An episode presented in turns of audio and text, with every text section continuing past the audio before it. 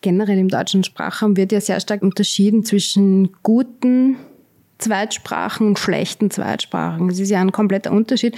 Wenn jetzt ein Kind Französisch, Deutsch aufwächst oder Englisch, Deutsch, wahrscheinlich sogar Italienisch, Deutsch. Aber wenn diese Zweitsprache dann ist Albanisch oder Tschetschenisch oder Türkisch, dann wird das ja auch nirgends wertgeschätzt. Und ich finde, es ist eine irre Wertschätzung der Sprache und eine sehr stärkende Publikation.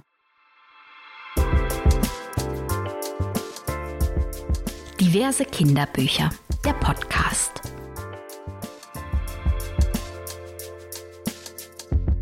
Bücher zum Thema Sprache.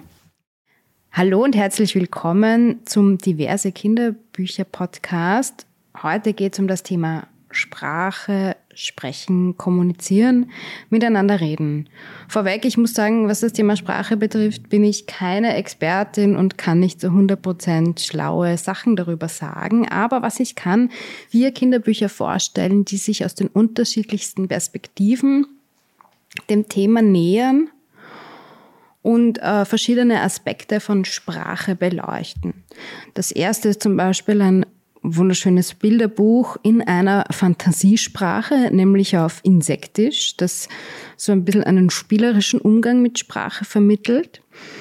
Das zweite ist ein Bildwörterbuch und ich finde Bildwörterbücher sind unerlässlich für einen Erstspracherwerb, Zweitspracherwerb, Drittspracherwerb. Die können so vielseitig eingesetzt werden und ich finde es immer gut und wichtig, da empfehlenswerte Exemplare parat zu haben. Das dritte Buch ist von einer Sprachforscherin. Es geht um Zweitspracherwerb im Kindergarten, ein Thema, das ja total präsent ist bei sehr, sehr vielen Kindern, die im Kindergarten eben eine zweite Sprache lernen und die beschreibt das, also die Autoren und Illustratoren, die setzen das total schön in Szene und vermitteln auch anderen Leuten ein bisschen diesen Prozess, wie das vor sich geht und wie, wie plötzlich sich eine Sprache entfaltet und wie toll das funktioniert und nebenbei geht. Und das dritte ist das zeitgemäßeste Grammatikbuch der Welt, top illustriert. Ein ziemlicher Geheimtipp. Und apropos Geheimtipp, am Schluss gibt es noch eine Empfehlung für eine ganz, ganz besondere Zeitschrift. Die ist ursprünglich aus Österreich und deswegen vielleicht für die deutschen Zuhörerinnen sehr spannend, weil sie dann noch ein bisschen unbekannter ist. Das erste heißt Wassentees und es ist gezeichnet und geschrieben von Carson Ellis. Das Besondere an diesem Kinderbuch ist, dass es in einer Fantasiesprache verfasst wurde. Also es geht um eine Pflanze, die aus, im Insektenreich aus dem Boden wächst. Und die Insekten unterhalten sich dann darüber auf Insektisch. Der eine sagt zum anderen Wassentees und das andere extrem wunderschön illustrierte Insekt antwortet Mina nüt. Und ungefähr so geht es weiter. Thema ist einfach eine Pflanze, die aus dem Boden wächst und das sorgt eben für mega Aufregung im Insektenreich. Dann kommt da noch die Raupe daher und die, Blätter, äh, die Pflanze kriegt Blätter. Große Aufregung. Was ich dann dem Buch total cool finde, ist, dass das ursprünglich in Amerika erschienen ist und aber auch auf Insektisch. Das wurde, das Insektisch wurde dann in, übersetzt das amerikanische Insektisch ins deutsche Insektisch. Also das ist eine Glanzleistung der übersetzenden Person. Also von einer Fantasiesprache in eine andere. Auf Englisch heißt das to, its tuck. Ich weiß nicht, wie man Insektisch auf Englisch ausspricht. Aber es zeigt halt äh, also ein schönes Beispiel für einen total kreativen Umgang mit Sprache und auch mit Sprache, die man nicht so gut versteht, weil Kinder lieben die Geschichte trotzdem und sie verstehen sie. Wir lesen sie unglaublich gerne. Ein weiteres Buch, das ich in dem Zusammenhang unbedingt empfehlen will, das ist von der Sandra Nieber-Siebert illustriert von Lars Baus. Das heißt, Mina entdeckt die Welt. Und die Autorin ist selber Sprachwissenschaftlerin. Die leitet den Studiengang Sprache und Sprachförderung in sozialer Arbeit an der FH Potsdam und ist so eine super engagierte Person in dem Bereich. Sie sagt, Kinder lernen Deutsch ganz schnell und zwar dann, wenn sie mit anderen deutsch sprechenden Menschen kommunizieren wollen. Und genau darum geht es eben auch in dem Kinderbuch. Im Mittelpunkt der Geschichte steht ein Mädchen namens Mina, das kommt neu in den Kindergarten. Und das wird zwar nicht beschrieben mit Worten, aber sie spricht noch kein Wort Deutsch. Und man sieht so, äh, der Kindergarten ist für sie ganz also in, in Graustufen gezeichnet. Also das Bild, wo sie in den Kindergarten kommt, alles ist in Grautönen, bis auf interessanterweise einen Blumentopf. Und im Laufe der Lektüre wird dann klar, dass von Seite zu Seite die Bilder immer bunter werden. Und diese bunten Bilder, die einzelnen kolorierten Elemente, das sind die Wörter, die Mina schon verstehen und sprechen kann.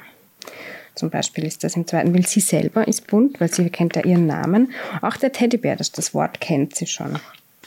Und auch, man sieht auch immer die Erzieherin im Kindergarten, die spricht in irgendeinem Kauderwelsch, Kanomina, Isi, schon da Das ist auch in schwarz-weiß gehalten, außer eben das Wort Mina, weil das versteht sie schon. Und im Laufe der Lektüre wird Minas Welt immer bunter. Das heißt, Minas Welt wird immer, äh, Minas Deutsch wird immer besser. Sie lernt, sie versteht schon unglaublich viel. Was sich auch auf ihre Träume auswirkt, das ist auch schön. Nach jeder Kindergartenszene kommt immer so eine Traumszene und auch ihre Träume werden immer bunter. Das heißt, sie träumt auch schon auf Deutsch. Und man sieht halt wirklich ein Kind beim, die Gedankenwelt eines Kindes beim Zweitspracherwerb. Unglaublich schön dargestellt. Und am Schluss ist die ganze Kindergruppe schon absolut bunt. Und in der Tür steht ein neues Kind. Der Tarek, ein unbekannter Junge, betritt schüch schüchtern den Gruppenraum. Sein Name ist Tarek. Das heißt, die Geschichte geht quasi wieder von vorne los, nur dass die Mina eine ganz andere Rolle jetzt einnimmt als Kind, das absolut zweisprachig ist. Bücher, die ich für einen, für jeglichen Spracherwerb, egal ob Erst- oder Zweitspracherwerb, total wichtig finde, sind Bildwörterbücher. Und da ist es mir persönlich auch immer total wichtig, dass sie schön und vielfältig illustriert sind. So ein Top-Beispiel dafür ist zum Beispiel das Bildwörterbuch von der Katrin Wiele. Das heißt einfach Mein Tag und am Cover ist ein, ein Bub, den, der könnte auch als auf Color gelesen werden. Und rundherum alle, allerlei Dinge aus seinem Alltag. Und man begleitet ihn äh, durch seinen Tag, von der Früh, Frühstück, Weg in den Kindergarten. Und sämtliche Begriffe sind beschriftet. Also es ist ein super Anlass, um ins Gespräch zu kommen über den Alltag, um neue Worte kennenzulernen, um Worte zu festigen.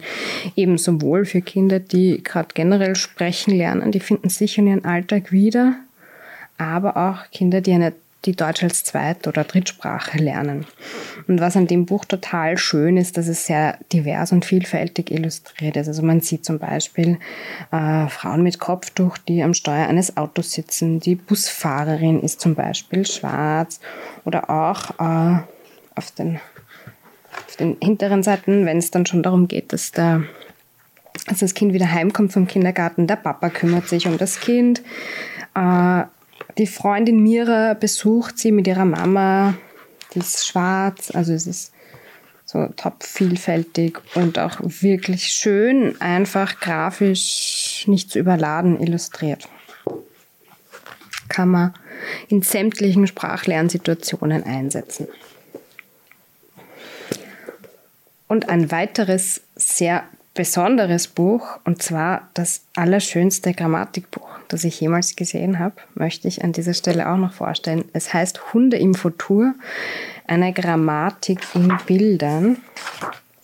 Das ist geschrieben von der Susanna und vom Johannes Rieder, die auch den Susanna Rieder Verlag führen und illustriert von der Arinda Kratschün. Ich bin mir nicht sicher, ob ich das richtig ausspreche. Der Name ist auf jeden Fall rumänisch.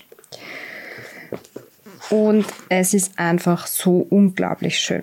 Also es geht darum, auf einer Seite steht irgend so ein abstrakter Begriff aus der Grammatik, zum Beispiel Substantiv, der wird erklärt. Das Substantiv oder Nomen bezeichnet Personen, Tiere oder Dinge. Man schreibt es am Anfang mit einem Großbuchstaben Und diese Seite kann man dann jeweils aufklappen und dahinter befinden sich allerhand Nomen. Und das ist so unglaublich schön illustriert und auch so vielseitig illustriert, vielfältig illustriert. Zum Beispiel die Nomen, die man da sehen kann, sind die Mütter, das sind so Mütter, die sich mit einem Kind beschäftigen. Einer davon trägt auch ein Kopftuch. Die Männer, das sind zwei Männer, die sich küssen. Die Flaschen. Was mir dann auch noch aufgefallen ist, ist dann beim Genus gibt es das Femininum. Da ist unter anderem Rosa Parks zu sehen oder die Kipper. Neben anderen Begriffen wie die Trompete, die Vase oder die Melone. Genau. Also es ist unglaublich schön gestaltet. Und ich sage es ganz ehrlich, ich bin keine große Grammatikfreundin. Ich helfe mich meistens, ich helfe mir meistens mit Begriffen wie Namen, Wort, wie Wort und so weiter.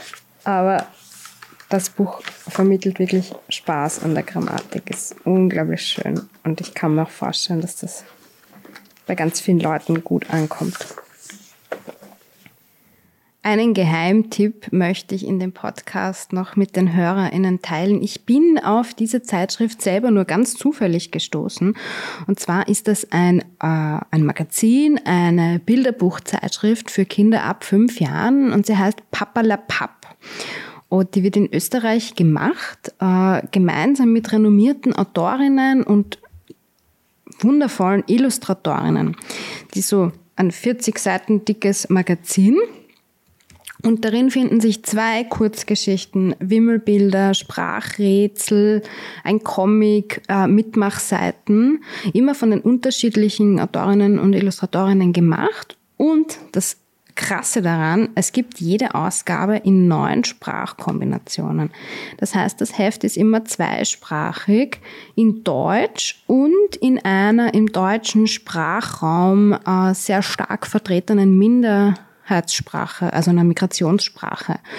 Es gibt das Heft Deutsch, Albanisch, Arabisch, Bosnisch, Kroatisch, Serbisch, Farsi, Polnisch, Rumänisch, Tschetschenisch, Türkisch und Deutsch-Englisch ist dann geeignet für die Kinder, die Deutsch als Erstsprache haben oder deren zweite Sprache im deutschen Sprachraum nicht so selten anzutreffen ist. Das heißt, es gibt einfach für alle was in diesem Heft, sowohl inhaltlich als auch sprachlich würde ich meinen.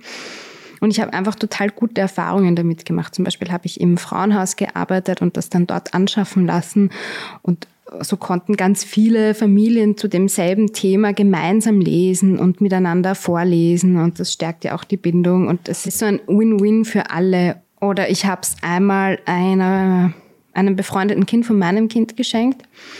Deren Erstsprache ist Tschetschenisch und es, sie haben sich einfach so total drüber gefreut. Also, also das Buch hat so Vorlesemomente mit der Mama geschaffen, die so eigentlich äh, möglich wären, weil ich würde jetzt mal meinen, es gibt in Österreich wenig tschetschenische Kinderbücher und vielleicht auch die Kinderbücher, die es in Tschetschenien gibt, sind wahrscheinlich nicht die, die so ultra empfehlenswert sind. Vielleicht sind das jetzt Vorteile. Ich weiß nichts über den tschetschenischen Kinderbuchmarkt. A wild guess. Genau, und die haben sich dann total darüber gefreut, über dieses gemeinsame Vorleseerlebnis und diese, diese äh, auch Anerkennung ihrer Minderheitensprache, die ja in Österreich, also es, generell im deutschen Sprachraum wird ja sehr stark in, unterschieden zwischen guten Zweitsprachen und schlechten Zweitsprachen. Es ist ja ein kompletter Unterschied, wenn jetzt ein Kind Französisch Deutsch aufwächst oder Englisch Deutsch wahrscheinlich sogar Italienisch Deutsch. Aber wenn diese Zweitsprache dann ist Albanisch oder Tschetschenisch oder Türkisch, dann wird das ja auch nirgends wertgeschätzt. Und ich finde, es ist eine irre Wertschätzung der Sprache und ein sehr stärkendes, eine sehr stärkende Publikation. Das Papalapap erscheint dreimal im Jahr und widmet sich genauso wie unser Podcast eigentlich, immer einem anderen Thema aus der Lebenswelt der Kinder. Zum Beispiel geht es dort um Weltall, Dinosaurier, aber auch um Gefühle und Freundschaft. Also ich finde, das ist ein super, eine super, super Sache.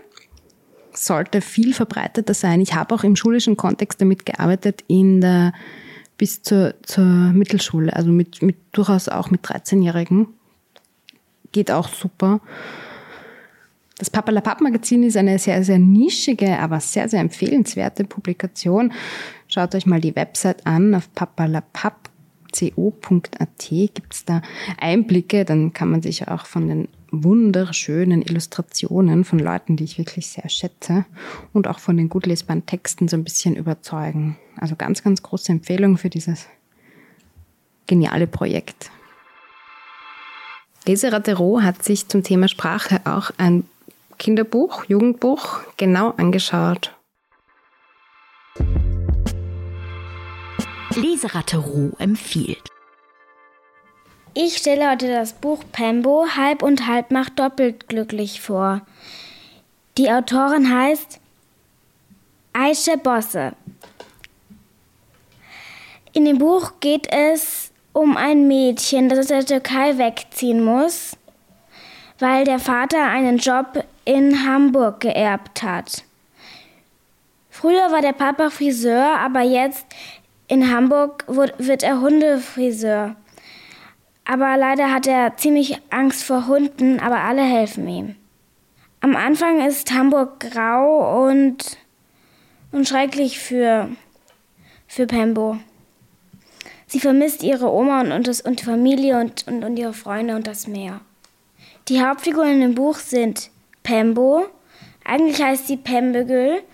Ähm, das heißt rosa-pinke Rose. Aber sie, Pembo meint, weil, weil sie so einen mädchenhaften Namen hat, ist sie einfach 0% das Mädchen, das man sich vorstellt. Hätte sie nicht so einen Namen, dann wäre sie wahrscheinlich schon mehr das Bilderbuchmädchen. Hm. Sie findet den Namen extrem übertrieben. Ihr Stil ist, hm, sie hat einfach lockige kurze Haare und kleidet sich einfach mit T-Shirt und Hose, halt keine pinken Kleider. Sie, sie ist das ihr schrecklich ein Albtraum. Schon früher wollte sie auch keine rosanen Sachen anziehen. Ihr Papa ist, ist Friseur in der Türkei. Die Mama ist Tätowiererin und sie ist Deutsche. Pembos Freundin ist Dilek. Sie, sie vermisst sie sehr. In, in Hamburg lernt sie, den, lernt sie Paul kennen. Er ist aus Japan. Er ist halb halb ja, Japan und Deutscher. Er ist extrem sympathisch, finde ich. Pembo findet auch, dass sie eine Köftöffel ist. Köftöffel heißt Köfte und Kartoffel gemischt. Das Buch hat mir gut gefallen, weil es so lustig ist. Man kann wirklich verstehen, wie sie sich fühlt. Es passiert immer was Neues. Und Träume spielen eine Rolle.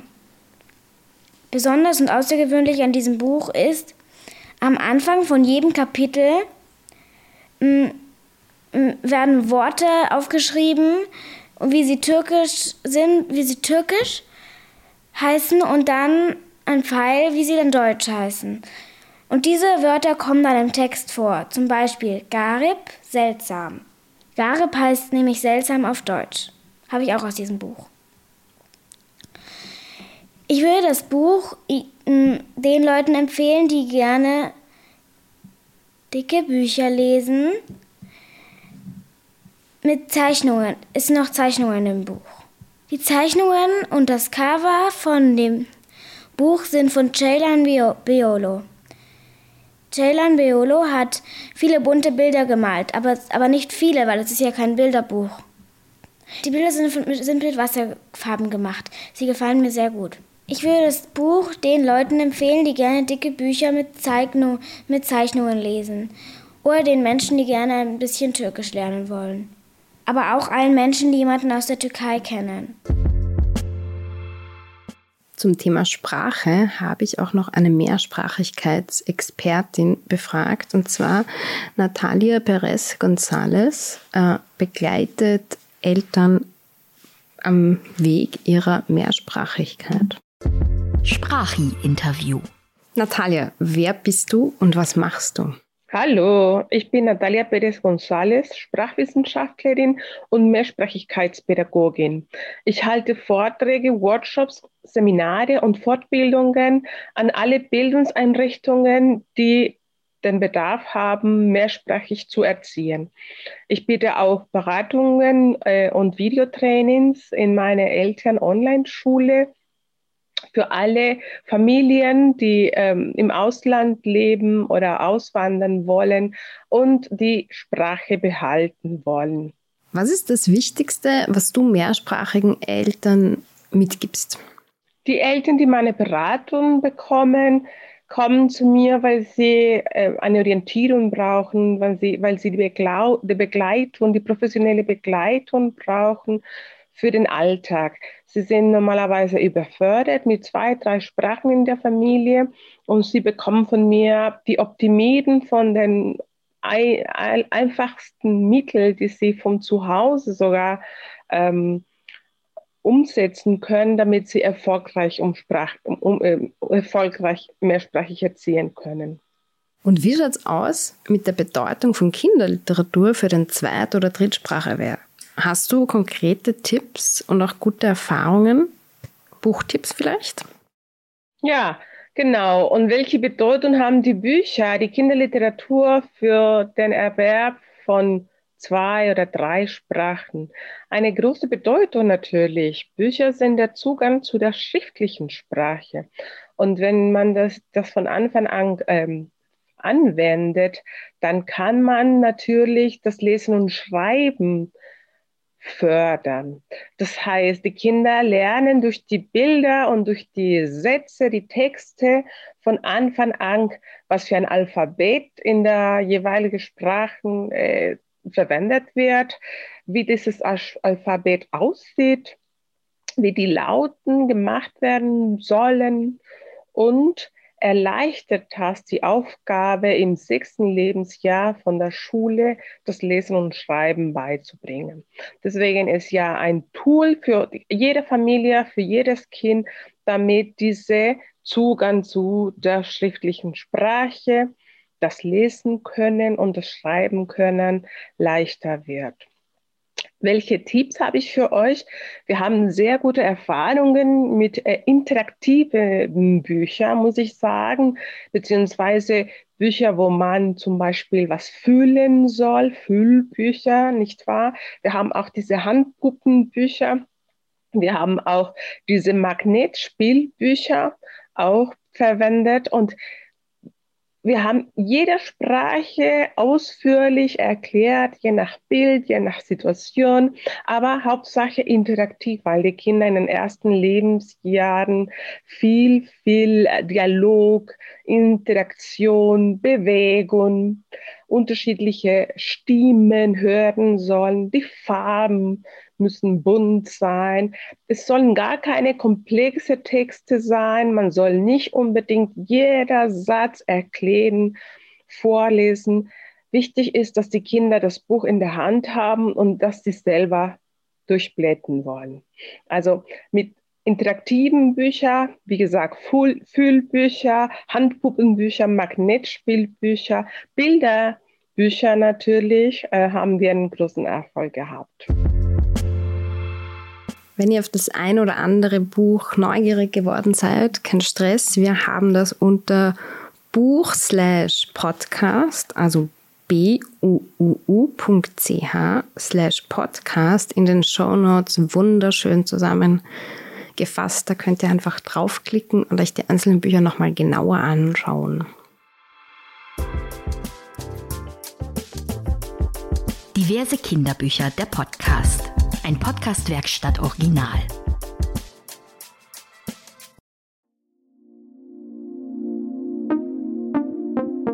Podcast-Werkstatt.